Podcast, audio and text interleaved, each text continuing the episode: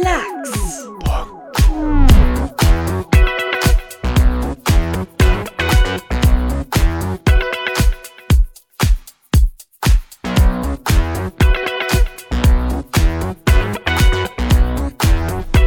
Hallo.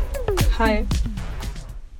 Du sitzt so erwartend da. Ich dachte, jetzt passiert irgendwas, aber nö. Mach mal ein Beat. Äh. Okay. Das ist keine Fangfrage, das ist eine Ansage zu Gretchens Anklage. Hörte, was ich sage. Diese naiven Weiber bringen sie zur Welt, diese Bastarde. Ihre Tugend ist verblasst, so wird Gretchen vom Volk gehasst. Dafür wurde sie gefangen und später erhangen. Wow! Was zur fickenden Hölle, Alter. Ähm, Was war das denn? Das kann ich dir gerne sagen. Das war ein Referat von mir in der achten Klasse. Alter. Na wow. Was für ein Referat war das? Bitte referieren Sie über Ihre aktuelle Belastung oder was ist Kein das? Witz. Auf jeden Fall habe ich diese poetische Meisterwerksdarstellung in meinem Tagebuch, was ich gerade in den Händen hatte, festgehalten. Und zwar sollten wir ein Deutschreferat machen in einer Dreiergruppe. Einer von uns war Rapper und wir dachten uns, ey, lass uns doch was richtig Cooles daraus machen. Und wie man vielleicht mitbekommen hat, ging es um Gretchen und Faust und wie Gretchen sich im Laufe der Geschichte entwickelt. Und wir haben dafür einfach eine Eins bekommen. Aber bestimmt nicht, weil du gerappt hast. ja, geil. Also du standest vorne, hast gerappt und der andere hat einen Beat gemacht und äh, Person Nummer drei hat sich gedacht, yo, Also wir hatten einen Rapper Ciao. in der Gruppe, der hat hauptsächlich gerappt, aber ich glaube, wir anderen beiden haben auch gerappt. Ich weiß es gar nicht mehr so genau. Auf jeden Fall, wenn wir nicht gerappt haben, haben wir, glaube ich, auch den Beat dazu gemacht. Es, es ist schon so lange her, aber ich habe mir letztens nochmal mein Tagebuch durchgelesen und das dachte ich mir, ist doch auf jeden Fall etwas, was man gerne. Alter Schwede. Teilt. Ja, damit kannst du eine Folge beenden, aber sie anfangen ist halt schwierig. Das ist halt mehr so Kategorie Rausschmeißer, aber Also mich hat Weiß er ich nicht. reingezogen und ich fand es auch sehr schön, hat sich dass du, reingezogen. Ja gut, okay. Wir sind mal wieder zwei Seiten äh, derselben Medaille. Wir sind wie, wie Two-Face, aber ich bin das heile Gesicht und du bist das Chaos-Gesicht. Was? Ich bin das Ja, Chaosgesicht. natürlich. Also, ähm, ich möchte jetzt nicht sagen, Sharknado Ekstase. 45 Minuten geredet, ne? Ja, und es kam gut an. So, ja, da guckst du jetzt aber, ne? Da, sagst du nichts mehr. Röhre. Mit deinem, du, mit deinem komischen Butterberg da. Wobei das auch ziemlich mich. lustig war. Ja, ja. Lass mich. Lass Äh, mich doch in Frieden. Ich habe übrigens von Zuhörern gehört, dass ähm, das Wort begehrenswerte Katastrophe langsam aber sicher an Fahrt gewinnt. Das finde ich sehr, sehr schön. Geil. Ich finde, wir sollten auch noch einfach jetzt super erfolgreich werden und das so dann im nächsten Jahr als Jugendwort wieder einführen. Dass wir quasi das Wort, was vor Jahrhunderten mal aktuell war, dass wir das dann jetzt wieder in die Jugend zurückbringen. Das sind Jugendwörter nicht immer so einzelne Wörter? Ich meine, das sind ja technisch gesehen zwei. Ja, Oder nee, aber Das? Ich bin nicht ganz so Das im Game zählt drin. auch. Ich bin mir ziemlich sicher, dass das auch zählt. Hm. Apropos Jugendwort. Ey, Digga, was hast du denn heute Alter so freshes? Okay, ich fange ich, ja, ich fang jetzt mal an mit äh, einem Thema, das ich vorbereitet habe, damit wir Kati nicht mehr so viel reden hören müssen. Das ist ja schon wieder absolut grauenhaft. Ja, dann Ähm, smash mal ordentlich weg. halt die Klappe. Wir ich würde sagen, wir fangen an mit einer Lachs- und Sachgeschichte. Ähm, genau. Ja. Intro und los. Tu dies zu meinem Gedächtnis. Smashen wir den Intro-Button. Das fange ich auch schon an. Lachs und Sachgeschichten. Spannende News und unglaubliche Stories. Recherchiert und präsentiert von dem besten journalistischen Duo der Welt. Katharina Krapp und Florian Silberzahn. Es wird mal wieder ein bisschen nicht ganz so aktuell, aber sehr geschichtlich. Dinge, die ihr nicht im Geschichtsunterricht lernt, aber bei uns bei Lachs. Und zwar reden wir heute über das wichtigste Ereignis aus dem Jahr 1932, nämlich den großen Emu-Krieg. Kati, weißt du, was ein Emu ist? Ein Tier, was glaube ich Mhm. so ähnlich ist wie ein Strauß Mhm. und höchstwahrscheinlich nicht in Deutschland lebt, sondern eher Richtung Australien oder so. Ja, das mit dem Thema, die wohnen in Australien, das äh, trifft sich ganz gut. Denn bei dem großen Emu-Krieg, bei Kriegen gibt es ja immer zwei Parteien. Es ist ein Krieg zwischen den Emus und Australien. dem perfekten Staat Australien. Ja. 1932, das war ja nur ein paar Jahre nach dem Ersten Weltkrieg, äh, in Australien war es so, dass diverse Kriegsveteranen von der australischen Regierung Land bekommen haben. Ja, dem wurde Land zur Verfügung gestellt, ganz schön viel, weil Australien gesagt hat, hey, äh, good job, ja, und ich meine, Krieg ist vorbei, ihr müsst jetzt nicht mehr länger durch die Gegend laufen und Leute abschießen. Achtung, Spoiler Alert, vielleicht ja doch. Gönnt euch doch das gute alte Farming-Leben im Austausch für das Land müsst ihr uns halt so ein bisschen Gewinn abgeben, bla bla. Soweit, so gut. Sterben unsere Kerzen hier an der Seite eigentlich gerade. Es wird ein bisschen dunkel und der Blick auf meinen Spickzettel fällt mir schwer, aber das ziehen wir durch. Das kriegen wir noch hin. Ich mache hier so Ähm. einen auf äh, Fan im Publikum und mache hier mit dem Feuerzeug. Die Tatsache, dass du absolute zwei Zentimeter vor mir sitzt, macht mir ein bisschen Angst. Mach das Feuerzeug da weg. Okay. Wir versuchen, das jetzt mal durchzupowern. Kriegen wir hin. Easy. Auf jeden Fall, die Veteranen kriegen Land und haben auch Bock auf das Farmingleben. Jetzt gab es aber zwei Probleme. Zum einen gab es ja etwas, das sich Weltwirtschaftskrise nennt. Hm, das war ja damals ein bisschen schwierig und dementsprechend waren die Preise für Getreide und Weizen und so weiter, was die Farmer ja angebaut haben, äh, ziemlich im Keller. Ergo, um über die Runden zu kommen, mussten sie enorm viel Weizen und Co. verkaufen und dementsprechend auch sehr viel anbauen. Natürlich sehr stressig. Jetzt gab es aber noch ein zweites Problem. Und dieses Problem heißt Emu-Herdenwanderung. Denn Emus leben quer über Australien verteilt. Und ähnlich wie bei unseren Vögeln hier in Deutschland, ne, die einmal pro Jahr in den Süden fliegen, ist es bei Emus so, dass die circa alle sieben Jahre von einer Seite Australiens zur anderen wandern. Nein. ja, ja. Das Problem ist halt einfach nur, die müssen halt laufen. So, die können halt nicht fliegen. Dementsprechend siehst du halt wirklich so eine kleine Emu-Karawane und so, la la la la la, hier sind wir. Ey, das habe ich echt nicht gewusst, wie geil. Kleine Emus. Das Ding ist halt auch, die müssen sehr viel essen. So, die haben einen äh, hohen Energieverbrauch, weil die sind halt auch sehr schnell und so weiter und sehr energetisch. Und dementsprechend kommt es halt zu dieser Herdenbildung, wenn denen die Nahrung ausgeht und sie merken, hey, hier gibt's nichts mehr, lass mal von Ost nach West und dann nach sieben Jahren wieder zurück. Und das fand 1932 halt einfach wieder statt. Und somit hat sich eine Herde aus 20.000 Emus gebildet, die sich gedacht haben, jo, wir gehen jetzt mal zur anderen Seite Australiens und dass da neue Farmen stehen, das ist uns halt scheißegal. Die haben sich gedacht, oh geil, ein bisschen Getreide, ne, das snacken wir uns weg. Und die haben ein ziemliches Chaos angerichtet. Verständlich irgendwo, ne? Denn so ein Emu ist ja auch nicht gerade klein. So stell dir vor, so eine Möwe, die dir dein schönes äh, Matjes-Sandwich da klaut, bloß halt irgendwie in 20 Mal so groß. In biblischen Maßen. Oh ja, das wäre schon irgendwie geil. So statt diesem, was hat äh, äh, Gott nochmal äh, losgeschickt an äh, ägyptischen Plagen, so ein Froschregen und so, überleg mal so ein Emu-Regen. Es mögen Ei, Emus über euer Land wandern. Ei, Karamba, ey. Finde ich schwierig. Auf jeden Fall war das natürlich für die Farmer ein ziemliches Problem. Weil wie wollen sie viel anbauen, wenn halt viele Emus kommen und sich denken, so, geil, das snacken wir uns mal weg, ne? Also sind die Farmer, haben sich zusammengeschlossen und haben dem australischen Staat oder der australischen Regierung gesagt, hey, passt auf, da ist dieses Emu-Problem und wir wissen, wir können die jetzt nicht einfach abknallen, aber dürfen wir die abknallen? Weil wir haben vom Krieg halt noch Waffen daheim. Dürfen wir das? Und die Regierung hat halt wirklich gesagt so, naja, also wir verstehen das Problem und wir wollen halt schon, dass ihr weiterhin Weizen verkauft und uns Geld gebt. Aber wir finden es halt schon ungeil, wenn ihr da unkontrolliert auf irgendwelche Emus und sonstiges ballert. Also machen wir euch einen Vorschlag. Wir schicken australische Soldaten, die im Dienst sind, ja, dahin, die mit euren Waffen die Emus abschießen. Gesagt, getan. Also, also hat die Regierung am 1. November 1932 ganze drei Soldaten losgeschickt gegen 20.000 fucking Emus. Die sich Das dann ist nicht dein Ernst. ja, drei Soldaten. Richtig geil. Das heißt, für jeden Soldaten gab's, oh, ich bin schlecht in Mathe, 7000 Emus. Ist doch geil, ist ein Fest. Naja, die sind dann mit leichten Maschinengewehren los und haben sich gedacht, ja, die Emus, das ist ja kein Problem. Ja, turns out, es ist ein Problem.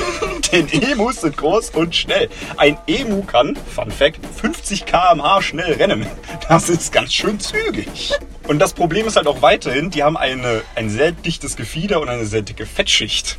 Und selbst wenn die getroffen werden von einer Kugel, ist das in der Regel nicht unbedingt so tödlich, es sei denn, du triffst den Kopf oder so. Das heißt, die haben in den ersten Tagen eine Handvoll Emus erschossen, was halt ganz schön wenig ist, wenn du bedenkst, das sind halt 20.000. Im Endeffekt haben die also enorm viel Munition verschossen. Munition ist teuer, das kostet viel Geld. Insofern war das schon mal eine ziemliche Nullnummer.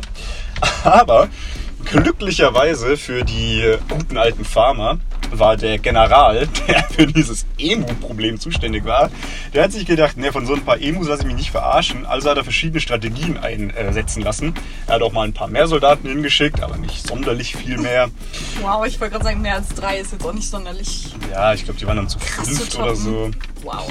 Die Strategien waren auch geil. Eine Strategie war zum Beispiel, dass sie sich gedacht haben, okay, so ein Emu 50 km/h.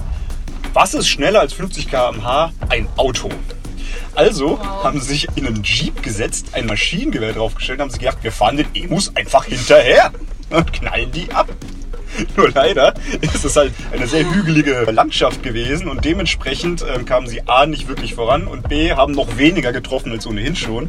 Später haben sie dann schwerere Maschinengewehre eingesetzt, was natürlich irgendwo sinnvoll ist. Weniger Schuss pro Emu, aber mit denen zu zielen ist halt genauso schwierig. Im Endeffekt kommt es aufs Gleiche raus. Dann haben sie sich irgendwann mit einzelnen Federn getarnt und wollten sich anschleichen. Nein. Aber die Emus sind ja nicht blöd. Die haben, nachdem sie ein paar Wochen unter Dauerbeschuss standen, sich natürlich gedacht, wir könnten ja auch so einen Speer mal aus hinstellen. Und sobald dieser einzelne Emu gesehen hat, ah, da kommen Emus mit Maschinengewehren an, das können nicht unsere Amigos sein, sind die Emus halt direkt wieder weggerannt. Die Viecher sind smart. Die haben adaptiert. Ohne Witz, gerade zu dieser Dramatik, wie sich das immer steigert, passt das Kerzengeflacker. Ist in so einem ziemlich coolen Behälter und es sieht gerade aus wie ein Lagerfeuer. Und ich fühle mich gerade so wie, als würden wir am Lagerfeuer sitzen und du würdest mir die Geschichte des Emo-Krieges erzählen. Vor allem ist der Kerzenhalter, der hat die Form von so einem Kopf. Also beziehungsweise ab der Nase aufwärts ist halt nichts mehr da und es spiegelt, glaube ich, den einsetzenden Wahnsinn des zuständigen Generals wider, der langsam die Krise kriegt und sich denkt, ich kann mich doch nicht von so ein paar Emus verarschen lassen. Es hat auch sowas Looney Tunes-artiges, ja. Das ist wie Wile E. Coyote, der den Roadrunner jagt, ja. Er kriegt ihn einfach nicht, weil dieser scheiß Vogel einfach zu schnell ist. Kann Atombomben werfen, es wird nichts. Naja, dieser General wurde dann auch stetig verspottet, wurde als Emu-Kriegsherr bezeichnet. Aber der General, der war voll dahinter, der hat gesagt, nein, das ist effektiv, das bringt was. Es hat gar nichts gebracht. Ähm, schlussendlich, als der Krieg zu Ende war, nach etwas mehr als einem Monat, war die Statistik so, dass 986 Emus getötet wurden, was halt im Vergleich zu 20.000 echt nicht viel ist. Indeed. Sie haben circa 10 Kugeln pro Emu gebraucht, den sie abgeschossen haben. Also äh, ja, kannst du selber ausrechnen. Ich meine, das sind halt schon fast 100.000 Kugeln, die sie da verballert haben. Nee, die Rechnung geht nicht auf. 10.000 Kugeln. Mathe und so. Und am 10. Dezember 1932 war Ende. Die Armee hat gesagt, wir hören auf. Ich habe gehört, wenn eine Armee aktiv aufgibt, heißt das, die anderen haben gewonnen. Und das heißt, die Emus haben den großen Krieg gegen Australien gewonnen. Und ich gönn's ihnen. Ich gönn's Total. ihnen sowas Total. von. Haben die verdient. naja, nach diesem ganzen Drama hat die Regierung sich halt auch gedacht, naja, vielleicht wäre es smart, da einfach mal anders gegen vorzugehen und haben irgendwann so, ich glaube 56, 57 rum, haben sie mal sich gedacht, na, wir könnten ja auch mal einen Zaun bauen oder so. Jetzt haben sie einen großen Zaun gebaut und äh, der war wohl auch halbwegs effektiv. Und heutzutage gibt's gar keine Wanderungen mehr. Also es gab, glaube ich, bis 2009 noch diese Emu-Wanderungen. Teilweise mit Herden, die noch größer waren als diese 20.000. Aber mittlerweile gibt's die nicht mehr so, weil halt einfach Wasserspeicher und Wasserreservate erstellt wurden. Dementsprechend verdursten die armen Tiere nicht mehr. Das war der große Emu-Krieg. Also, Geil. ist schon nicht übel, oder? Zum absoluten Showdown brennen die Kerzen gerade wirklich komplett ab, aber ich lieb's, weil das gerade so schön dramatisch ist. Ja. Also was ist das bitte für eine Story? Ich habe davon vorher ne? noch nie was gehört. Das ist schon absolut legendär. Und wie gesagt, also wenn hier jemand eine Ehrenmedaille verdient hat, dann auf jeden Fall diese ganzen Emus. Richtiger Ehren-Emu. Richtiger Ehren-Emu. Oh, ja. und noch ein kleiner Fun-Fact. Entweder dieses oder nächstes Jahr kommt eine Verfilmung davon raus. Nein! Von und, ja, ja, Wie geil! von und mit John Cleese. Weißt du, wer John Cleese ist? Äh, das ist der von äh, Monty Python. Genau. Ja, genau. Der, Dementsprechend- Einer von Monty Python ist das. können wir äh, auf cool. Qualität bauen und ja, Ohne das wird Witz, bestimmt sehr interessant. Das ist total, ohne Witz, ich hatte genau das im Kopf, als du die Geschichte erzählt hast. Ich habe sofort gedacht, das könnte so ein perfekter Film. Ja, eben. Das, Dafür also, sein. statt dem Killerkaninchen kommt der Killer-Emu. Das ist so passt wie die. Faust aufs Auge. Das ist so perfekt. Also ja, ich denke, das war eine sehr interessante Geschichte. Und vielleicht sollten wir wirklich mal die Kerzen austauschen, weil langsam wird es ein bisschen schwierig. Ja, wir melden uns gleich nach einer kurzen Kerzenaustauschpause wieder.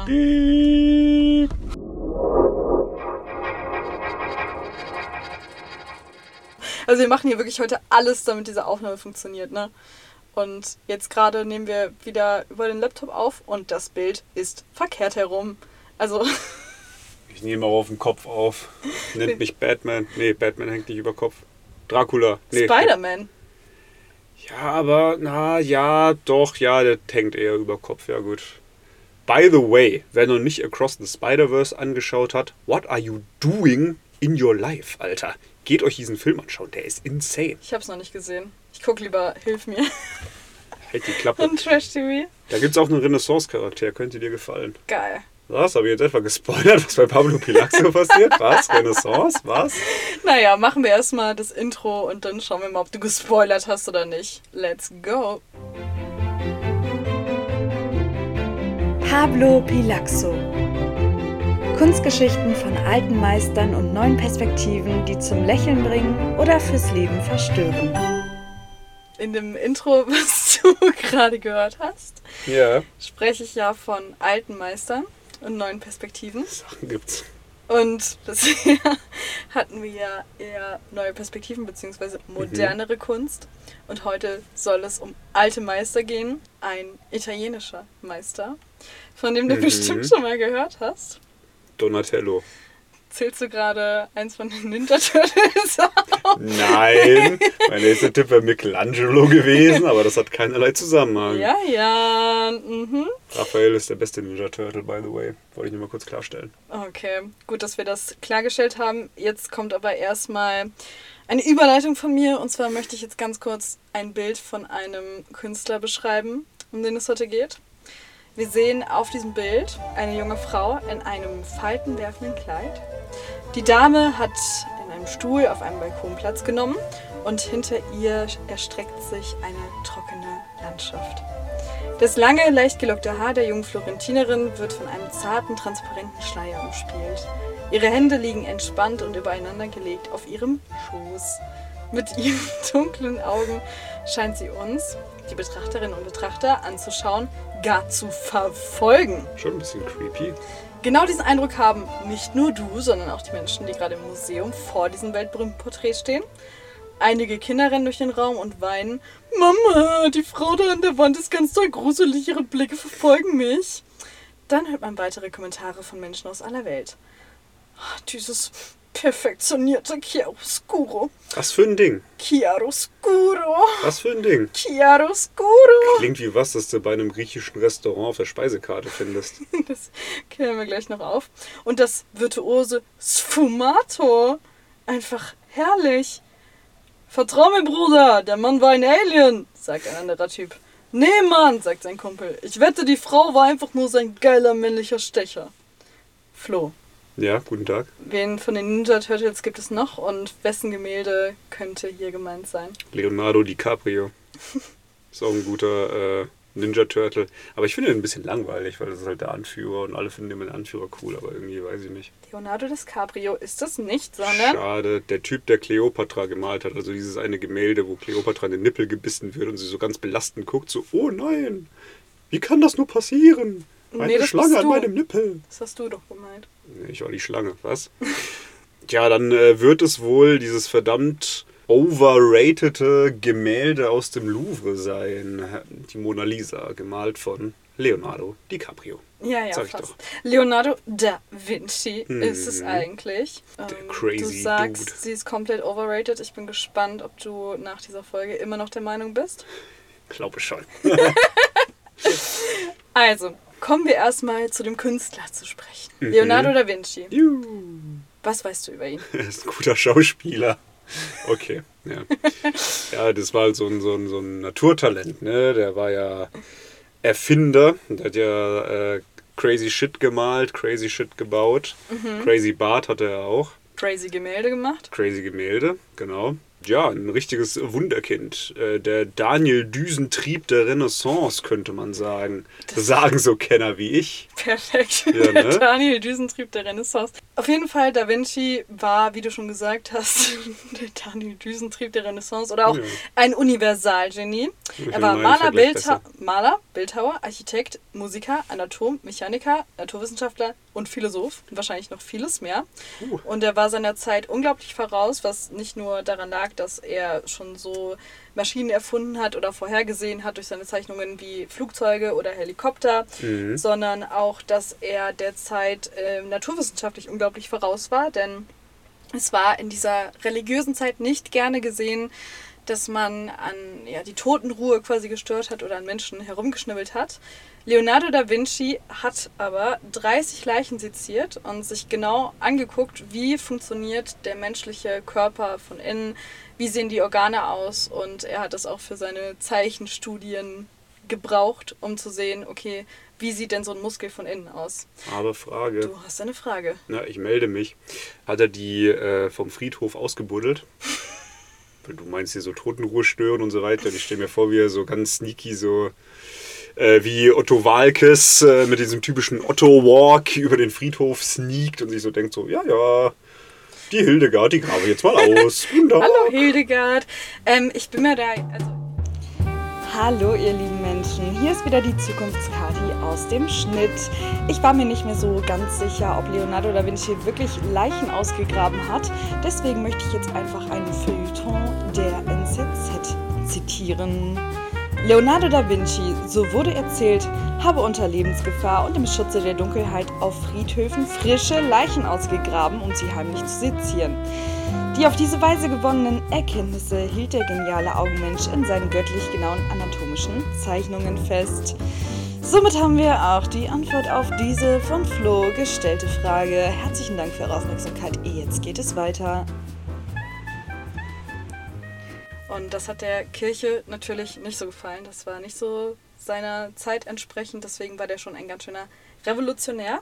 Und natürlich noch ein Weird Flex von ihm war, dass er gleichzeitig mit einer Hand eines seiner neuen Konstrukte, Erfindungen gemalt hat und mit der anderen Hand in Spiegelschrift So ein dummer Flex. Das ist so affig. etwas dazu geschrieben hat. Also, äh, ne, damit man das natürlich nicht sofort entziffern Ja, ja, kann. genau. Nur damit das ganz verborgen ist. Ach, hier liegt ein Spiegel. Oh, jetzt kann ich doch entziffern, was der Leonardo da so geschrieben hat. Also wer auch immer das ohne Spiegel nicht schafft, ist halt auch einfach nur, also, weiß ich nicht. So eine, so eine Hildegard halt. Das Ü50, Facebook-Rätsel. Äh, nur 10% der Weltbevölkerung können diese ganz simple Punkt-vor-Strich-Rechnung lösen. Äh, gehörst du dazu?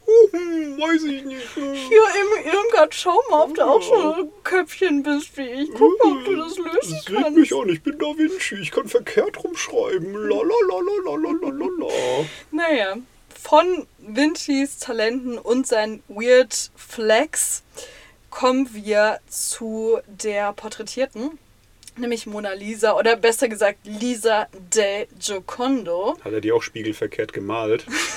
Dazu kommen wir später noch. Dazu kommen wir später So noch, weil das. Spiegelverkehrte, er hat sie nicht spiegelverkehrt gemalt, aber das Spiegelverkehrte behält sie nicht mehr im Kopf, weil das wird später noch auftauchen.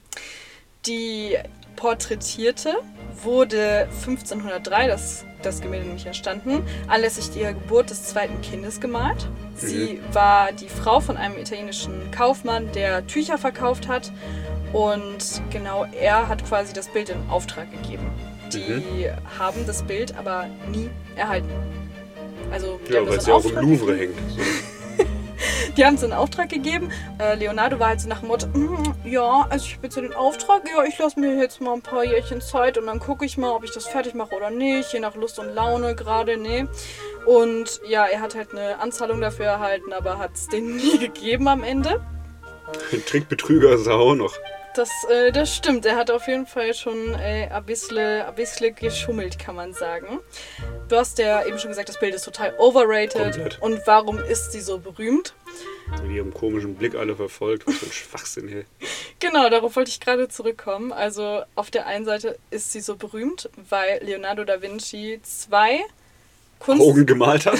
zwei, zwei Arten zu malen revolutioniert hat, beziehungsweise erfunden hat. Und zwar Der sparen wir jetzt den spiegelverkehrten Einmal. Einmal das Chiaroscuro und das Sfumato. Das sind ja zwei Mhm. Begriffe, wo du eben schon in der Einleitung gesagt hast, what the fuck ist das? Chiaroscuro ist ist italienisch und bedeutet nichts anderes als hell-dunkel. Mhm. Also das ist diese Malerei mit extremen Kontrasten. Mhm. Und Sfumato bedeutet sowas wie verwischt. Und das ist eine Technik, die Leonardo wirklich erfunden hat. So. Und das Sfumato sieht man zum Beispiel bei der Mona Lisa Mhm. in ihrem Mundwinkel. Das heißt, Ah. du hast ganz viele verschiedene Schichten, die du übereinander klatschst und irgendwann ist das so verwischt, dass du nicht mehr genau erkennst, lächelt sie jetzt, lächelt sie nicht und so weiter und so fort. Ach, und da kommt dieses Mysterium her. Ei, Karamba hier. Nur weil er das so ein Mhm. Vom- bisschen umgepinselt hat. Sfumato. Genau. Musst du dir jetzt merken. Ja, klingt wie eine Matratze. Nein, das ist Fumato-Matratze. Hab gehört, die ist gut für den Rücken.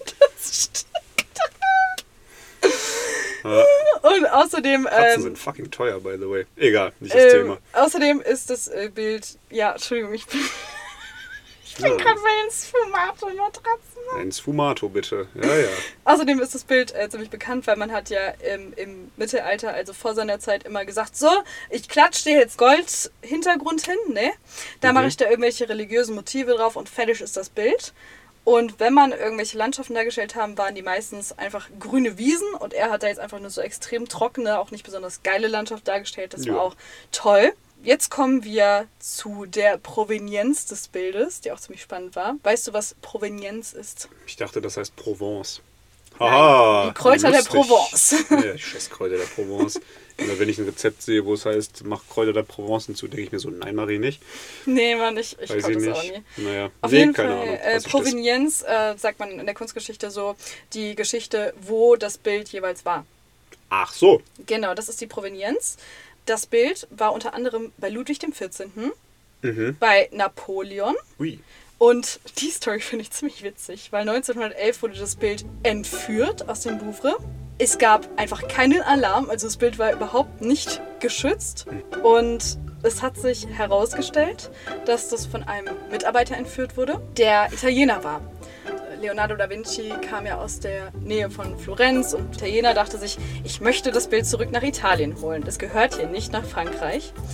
Dann hat er ne, eines der bedeutendsten Gemälde der Welt zum Verkauf angeboten. Hat halt einfach gesagt, ja, ich habe hier die Mona Lisa am Start, ne? Ja. Und dann kam halt ein Kunstinteressent, hat sich die angeguckt, war so, ah ja, das ist ja wirklich die richtige Mona Lisa und war so, Moment, ich hole kurz Geld. Ist rausgegangen, hat die Polizei geholt, der Typ wurde geschnappt. Ja. Und dann wurde die Mona Lisa zurück nach Frankreich gebracht und wurde dort, sie ist mit dem Zug zurückgekommen und wurde mit Gejubel empfangen. Also die Leute haben ihr wirklich zugejubelt, einfach einem fucking Bild. Als sie weg war, haben die übrigens auch so Kerzen und Blumen vor die leere Wand im Louvre gestellt. Das sagt nochmal eine, die scheiß Mona Lisa ist nicht overrated. Jetzt haben wir die Frage, warum ist sie so berühmt? Einmal halt diese bestimmte Art zu malen, die revolutioniert wurde, der Hintergrund.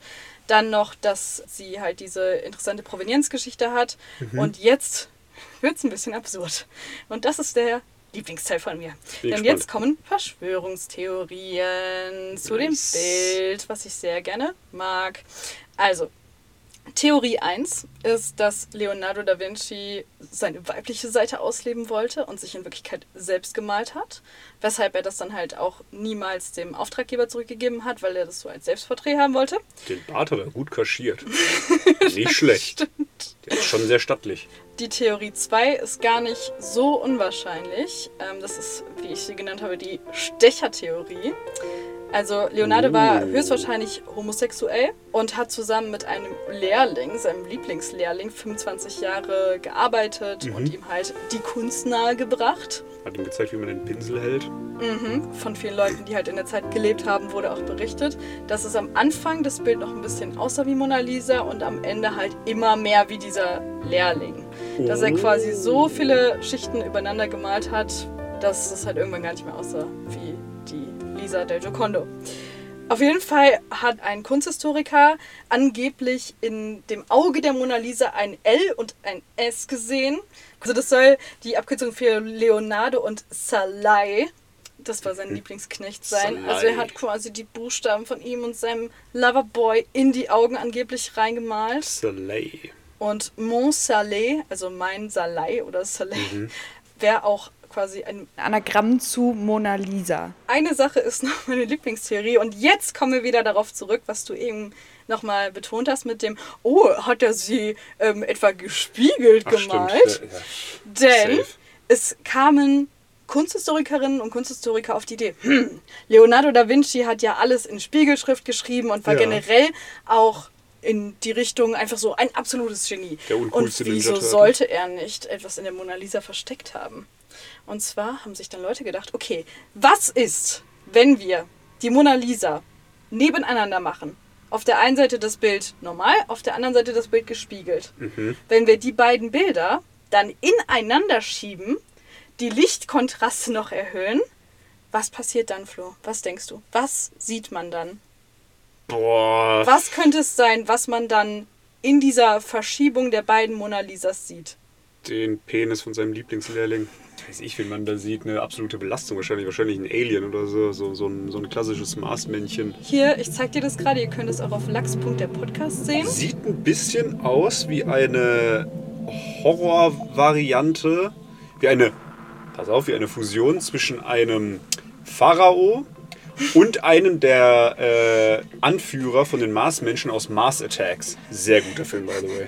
Sehr gut. Von Tim Burton. Okay, ja, ich, ich sehe die Ähnlichkeit. Ich habe es zwar nicht gesehen, ich habe meinen äh, Trailer gesehen. Ack, und, ack, ack. So machen die ähm, Marsmenschen. Und genau, und dann haben halt viele Leute gesagt, ja, das muss etwas damit zu tun haben. Und es gibt auch die Theorie, dass Leonardo da Vinci selber ein Alien war und uns ein Zeichen dadurch senden wollte und so weiter und so fort. Mm. Ähm, es gibt noch ganz viele weitere verrückte Theorien, dass die Mona Lisa eigentlich eine entführte chinesische Sklavin ist und so weiter und so fort. Aber das würde ich sagen, reicht erstmal für diese Mona Lisa-Ekstase. Ich hoffe, du Ja, konntest ähm, irgendwas dazulernen und ich frage dich erneut, und findest du das Gemälde immer noch overrated? Und Abso fucking Lute. hat nee. dich nicht äh, das Sfumato beeindruckt? Oder? Ja, nee, nicht so wirklich. Also das mit dem Alien gerade war irgendwie ganz witzig. Also die Theorie finde ich irgendwie ganz cool. Auch wenn ich behaupten würde, dass wenn du das bei jedem Bild machst, dass du da irgendeinen komischen Shit siehst. Immer. Aber vielleicht ist ja alles. Vielleicht ist Kunst einfach nur eine riesige Verschwörungstheorie. Oh. Bin ich jetzt einfach mal Gott. für. Finde ich Ja. gut. Und vor allen Dingen jetzt mal ernsthaft mit dem Alien. Erstmal, okay, das Alien, wie das da dargestellt sein soll, sieht halt aus, wie man das heute aus irgendwelchen Verfilmungen kennt. Ne? Irgendwelche Alien-Filme. Halt Mars Attacks oder so.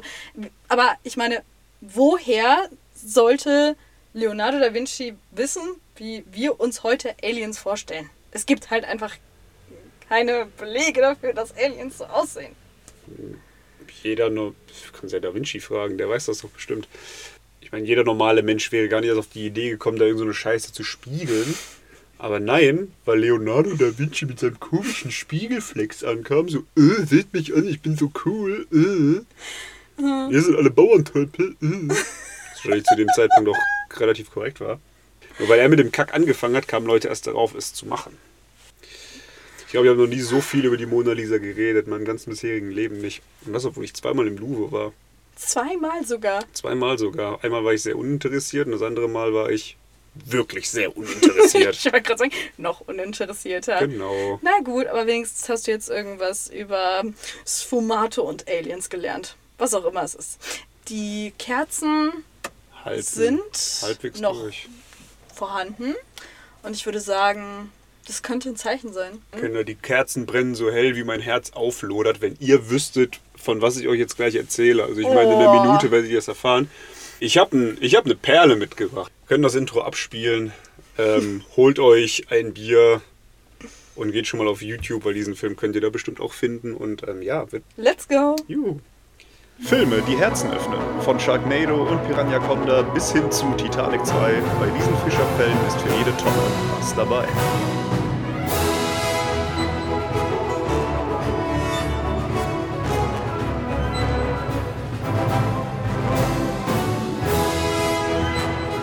Here we go. Oh mein Gott. Kinder, ich habe einen Film der ist, also, wow, der ist absolut fantastisch. Einer meiner absoluten Lieblings-Trash-Filme. Ich liebe diesen Film enorm. Und während ich mich auf diesen kleinen Vortrag vorbereitet habe, habe ich gemerkt, boah, ich muss den dringend mal wieder gucken. Es ist ein Film, der ist so grottenschlecht, aber for all the right reasons, ja. Der macht den Loop und wird wieder gut. Der ist absolut fantastisch. Wir reden natürlich über Samurai Cop aus dem Jahre 1991. Und ich versuche mich wirklich kurz zu halten, aber es könnte schwierig werden. Aber ich versuche es dennoch. Wird nicht funktionieren. Safe nicht. Egal, es geht jetzt einfach mal los. Vielleicht kurz zur Inhaltsangabe, ja? Kurz mal, worum geht es? Die japanische Katana Gang führt das Drogengeschäft in Los Angeles an. Ja, die verkaufen ganz viel Koks und sie sind unaufhaltsam. Die Polizei vor Ort äh, ist quasi machtlos, kann nichts gegen sie tun, aber sie haben einen Trumpf in der Hinterhand und dieser Trumpf heißt Joe Marshall, genannt der Samurai Cop. Wieso wird er so genannt? Naja, weil er fließend Japanisch spricht. Darauf kommen wir noch zu sprechen. Er kann fließend Japanisch sprechen, äh, obwohl er ein amerikanischer Cop ist, der von, Zitat, japanischen Meistern das Kämpfen gelernt hat. Hat er nicht. Dieser Joe Marshall sagt gemeinsam mit seinem sprücheklopfenden Partner Frank Washington der Katana Gang den Kampf an. Und ähm, ja, das ist die Handlung des Films. Was sehr für die Qualität des Films spricht, ich weiß nicht, ob das geläufig ist. Kathi, wenn du was auf Wikipedia suchst, nutzt du die deutsche Wikipedia-Version oder die englische? Also zu vielen Themen gibt es tatsächlich halt nicht so gute deutsche Artikel und manchmal switche ich dann auch zu englischen. Genau. Das äh, sehe ich ganz genauso. Gerade bei Filmen ist es so, für, für so ziemlich jeden Film gibt es einen Wikipedia-Artikel auf Englisch. Und wenn du auf Deutsch dir einen Artikel über einen Film anschaust, dann ist die Handlung meistens relativ kurz gefasst. Auf Englisch enorm ausführlich, also wirklich zehn Absätze Minimum. Bei Samurai Cop besteht sie aus drei Absätzen, weil so viel passiert eigentlich gar nicht. Und trotzdem geht er anderthalb Stunden. Aber dieser Film, er ist grandios und ähm, ich werde jetzt kurz erzählen, wieso, weshalb, warum. Und ich bin, du siehst, ich bin excited. Absolut, ich bin absolut excited. Gibt es da nur einen Teil von oder mehrere? Abwarten. Oh, Abwarten, abwarten. Oh, hell. Regie hat Amir Sherwan gefühlt. Habe ich safe falsch ausgesprochen, ist ja auch egal. Kollege Amir. An mir liegt's nicht, ne? An ihm lag einiges. Der gute Amir wird niemandem was sagen, das auch vollkommen zu Recht. Äh, der Mann hat insgesamt sechs Filme gedreht. Er ist großer Fan des amerikanischen Actionfilms gewesen, hat sich gedacht, das kann ich auch. Die ersten fünf Filme sind alle nicht wirklich erwähnenswert. Sein erster Film, Killing American Style, der ist vielleicht noch ganz cool. Da wird wirklich im amerikanischen Stile gar nicht mal so viel gekillt eigentlich. Wow. Aber der sechste Film war dann eben Samurai Cop und das ist wirklich sein Magnum Opus. Der ist grandios. Was man über Amir noch unbedingt wissen muss, ist, er hat viel gespart, weil er sich gedacht hatte, viel Geld muss er ja nicht ausgeben und das wird später vielleicht noch relevant. Die Hauptrolle des Joe Marshall hat Matt Hannon übernommen. Matt Hannon wird niemandem was sagen. Vollkommen zu Recht auch. Der Mann hat insgesamt in drei Filmen mitgespielt. War in erster Linie bekannt in Anführungszeichen dafür, dass er ein Bodyguard von Sylvester Stallone war, als dieser gerade Rocky 3 gedreht hat zum Beispiel. Und er dachte sich, Mensch, also so ein bisschen Fame würde ich ja auch gerne abhaben. Ich gehe ins Schauspielbusiness. Und hat sich dann gedacht, ah, dieses Samurai Cop, das gedreht werden soll, das klingt ja nicht schlecht, da könnte ich mich für bewerben.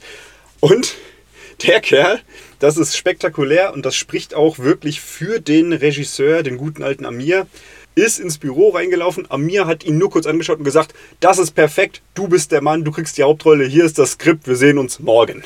What? Ja, man muss dazu sagen, Matt hat davor noch nie in irgendeinem Film mitgespielt. Der Mann konnte nicht schauspielern, er war halt einfach nur groß, hatte Muskeln und lange Haare. War und Amir dachte sich, ja, reicht. Andere Rollen wurden nur durch unbekannte Leute äh, besetzt, zum Beispiel auch Frank Washington, ja, der Sidekick, wurde gespielt von Mark Fraser, der vor Samurai Cop auch nur in einem Film dabei war und dieser eine Film lag fünf Jahre in der Vergangenheit. Das ist schon ein geiler Name. Schon Mark geil, ne? Fraser. Mark Wusstest du, Fraser. dass es eine Bundestagsabgeordnete gibt, die Nancy Fraser heißt? Nee, aber Das das, ist schon ziemlich so cool. geil.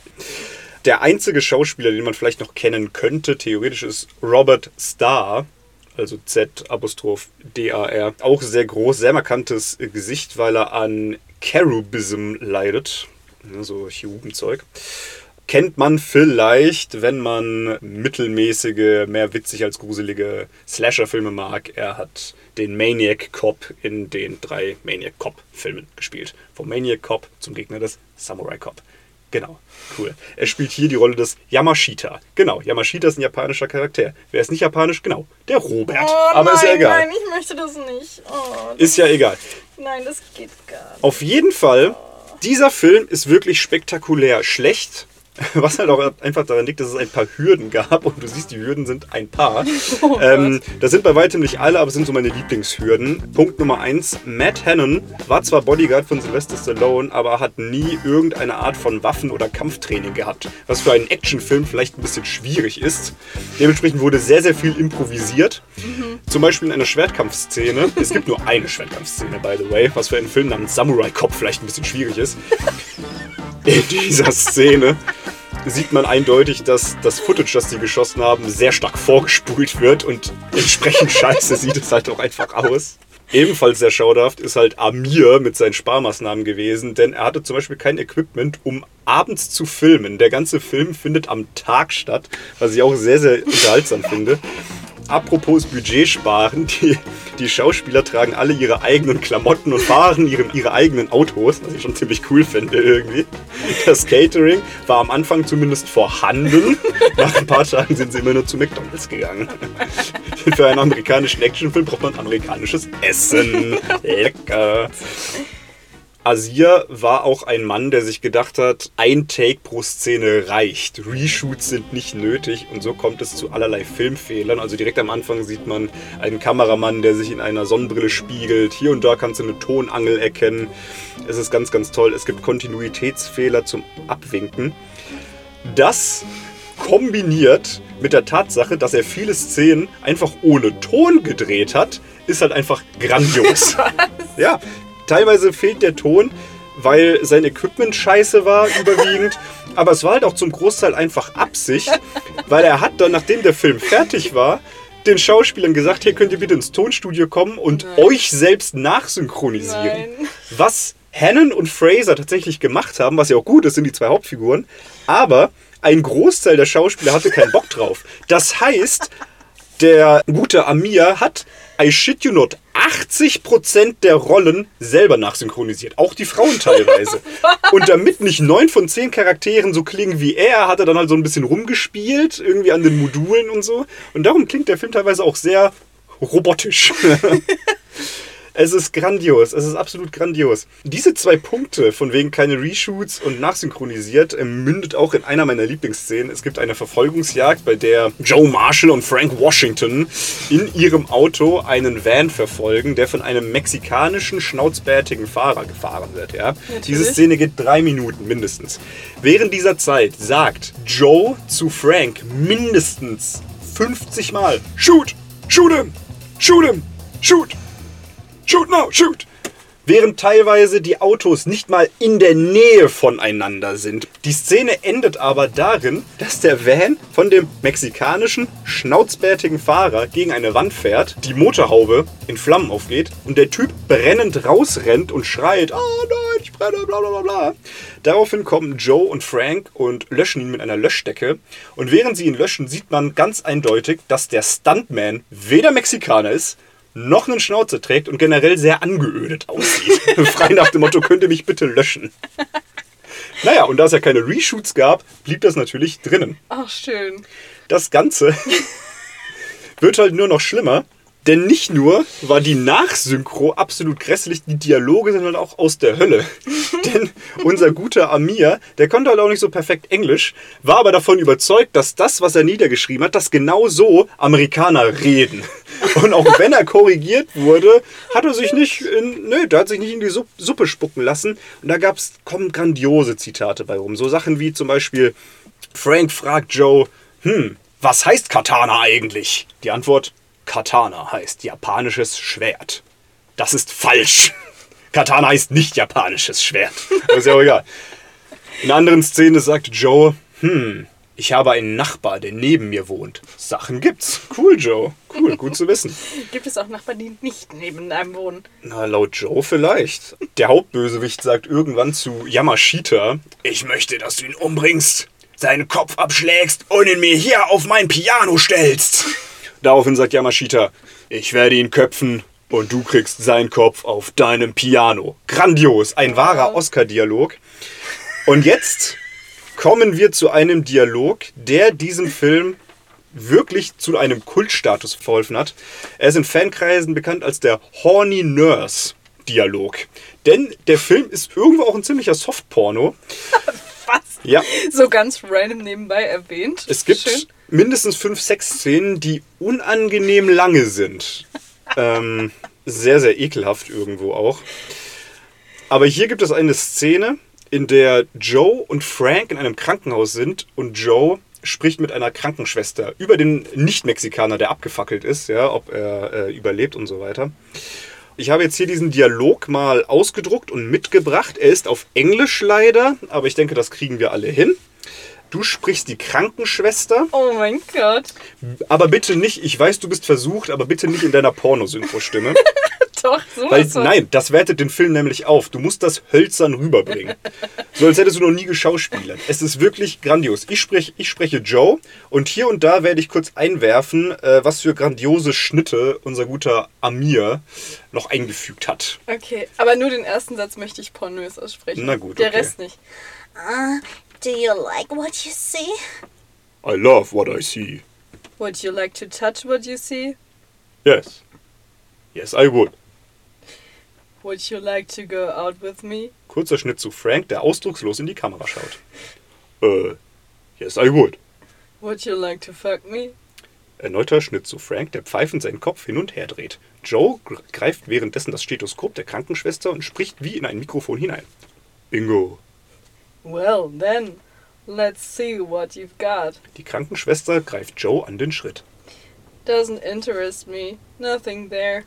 Erneut kurzer Schnitt zu Frank, der dümmlich grinst und sichtlich keine Ahnung hat, was eigentlich gerade passiert. Nothing there. Just exactly what would interest you. Something the size of a jumbo jet. Schnitt zu Frank, der wieder die Lippen zum Pfeifen spitzt. Have you been circumcised? Yeah, I have. Why? Your doctor must have cut a large portion off. No, uh, he was a he was a good doctor. Schnitt zu Frank, der mal wieder dümmlich grinst und sichtlich high ist. Good doctors make mistakes too. That's why they have insurance. Hey, don't worry. I got enough. It's big. I want bigger. Krankenschwester geht. Das am Ende war sogar ein bisschen arg dramatisch vorgetragen, aber ja, so, so läuft das ab. Somit ist die Szene vorbei, hat keinerlei Relevanz mehr und äh, es geht einfach weiter. Wir müssen wirklich diese Szene, da müssen wir einen YouTube-Link auf Instagram reinballern, weil das ist wirklich brillant. Das ist, diese Szene ist, Also ich habe mich jetzt bemüht, das trocken vorzutragen. Ist es ungefähr so oder ist es mit Es ist ein sogar- bisschen mehr Emotionen? Nein, null. Es ist wirklich ganz, ganz schrecklich. Wir können es uns nachher gerne mal anschauen. Und solche Dialoge werden dir halt permanent serviert. Mein Lieblingspart ist aber folgender. Meine Lieblingshürde.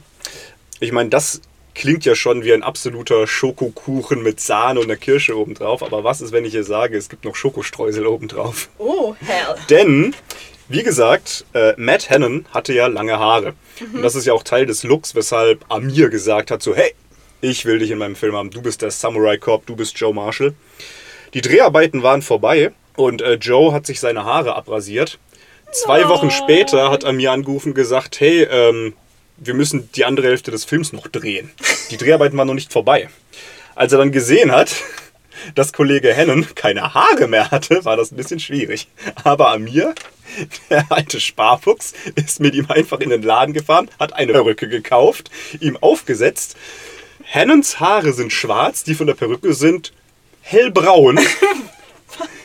Warum kann man nicht wenigstens die gleiche Farbe kaufen? I don't know. Es ist eine sehr äh, voluminöse Perücke und die Haare von Hannon waren nicht voluminös.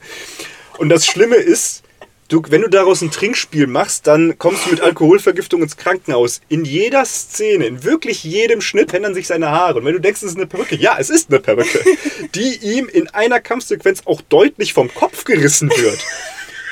Aber die Szene ist natürlich drin geblieben, weil von Reshoots hält Amir nichts.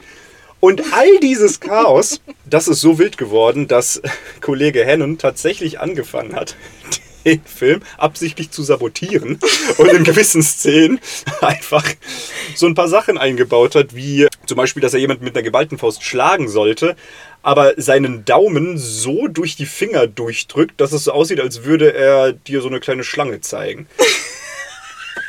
Oder während er den Hauptbösewicht Fujiyama konfrontiert, sagt absichtlich, ah, du bist also Fuji, Fujiyama.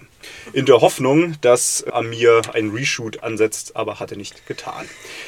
Immer wenn du dir also denkst, ist Matt Hannon in der Rolle des Joe Marshall eigentlich gerade auf Droge? Nein, er sabotiert nur gerade den Film von Amir. Das und viele andere Dinge machen diesen Film zu einem absoluten Meisterwerk. Der Erfolg bei Release blieb absolut aus. Warum? absolut in die Hose gegangen. Aber das, was danach passiert ist, das Aftermath, ist fast so gut wie die Entstehungsgeschichte. Da müssen wir auch kurz zu sprechen kommen. Unser Regisseur, der Amir, hat danach keine Filme mehr gedreht. Komisch. Die meisten der Schauspieler haben auch nichts mehr großartig gemacht. Robert Starr ist danach dann leider auch relativ bald verstorben, ein paar Jahre später. Matt Hannon, das würde dich jetzt interessieren, der hat nur ein Jahr später wurde er für einen bewaffneten Raubüberfall verknackt, weil er einen Original Rembrandt gestohlen hat. Und What? nein, ich kann dir leider nicht sagen, welches Bild es ist. Nein! Das ist eine Hausaufgabe für dich. Oh. Und dafür wurde er dann verknackt, kam in den Knast. RIP. War das in äh, einem Museum in Chicago, weißt du das zufälligerweise? Nee, leider nicht. Okay, schade. Aber das werden wir noch herausfinden. Mhm. So, so schließt sich der Kreis. Ne? So, so kommt das alles zusammen. Lange Zeit blieb es also sehr ruhig um den Film. Wie gesagt, 91 wurde er gedreht. 2007 wurde die äh, mittlerweile legendäre Horny Nurse Scene auf YouTube hochgeladen, die sehr schnell viral ging. Viele Trashfilm-Fans, die nur vier Jahre zuvor mit dem absolut legendären The Room, über den wir auch noch safe reden werden, verwöhnt wurden, dachten sich, hey, wenn diese Szene schon so geil ist, dann muss der Rest ja auch so geil sein. Das heißt, richtig geiles neues Trashfilm-Futter. Leider ist Amir selber 2006 verstorben. Das heißt, kurz bevor sein Film populär wurde, äh, hat er leider ins Gras gebissen. Das Interessante ist, die ganzen neu gewonnenen Fans dachten auch, dass Matt Hannon verstorben ist. Denn Hannon hat halt nach Samurai Cop nie wieder einen Film gedreht und zusätzlich hat er sich umbenannt. Er heißt jetzt nicht mehr Matt oder Matthew Hannon, sondern Matthew Carredas. Ich weiß nicht, ob das daran liegt, dass er nicht wollte, dass die Leute sich daran erinnern, dass er einen Rembrandt geklaut hat, aber er hatte jetzt einen anderen Namen. Und war dementsprechend hier auf der IMDb, also der Internet Movie Database, quasi Wikipedia für Filme, war er nicht mehr aufgelistet. Und irgendwann ist die, die Tochter von dem guten Matt auf ihn zugegangen und hat gesagt, hey, mach doch ein kurzes Video und zeig den Leuten, dass du lebst. Und hat sich sehr lange davor gesträubt, aber ein paar Jahre später, so 2010, 2011, 2012 circa, hat er ein kurzes Video gemacht und das Internet ist dahin geschmolzen. Die Leute haben sich gedacht, oh, der Samurai Cop lebt noch, holy shit. Matt hat daraufhin sehr viele Interviews gegeben, wo er dann eben auch sehr viel von dieser Hintergrundgeschichte, was da so abgelaufen ist, erzählt hat. Absolut empfehlenswert. Geil, das Und wollte dann- ich dich eh noch fragen, woher man das alles weiß. Ja, von, von dem Mann himself. Von Joe Marshall, dem Samurai Cop.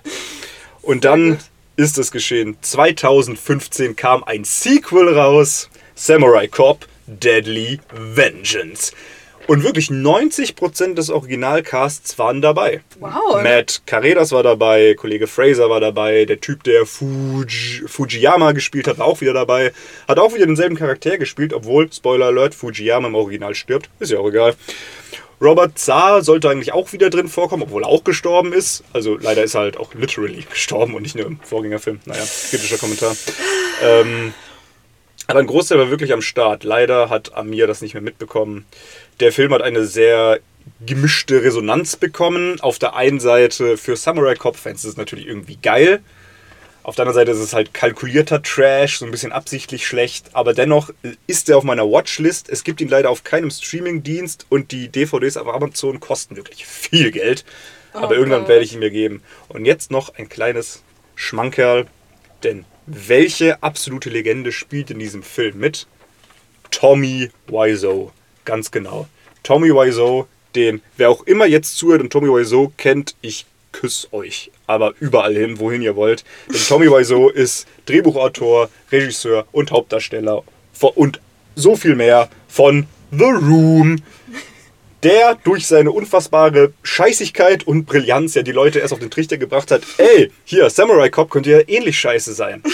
Und dementsprechend treffen einfach zwei Trash-Legenden aufeinander in diesem Film und es ist brillant. Krankes Crossover Und einfach. wirklich, also das muss ich kurz loswerden, weil da habe ich vorhin drüber nachgedacht. Ich will, jetzt nicht nächstes Mal, vielleicht auch nicht übernächstes Mal, aber irgendwann will ich so über den Mount Rushmore der Trash-Filme reden. Ja, so über die vier Trash-Filme. Die vier wichtigsten Trash-Filme.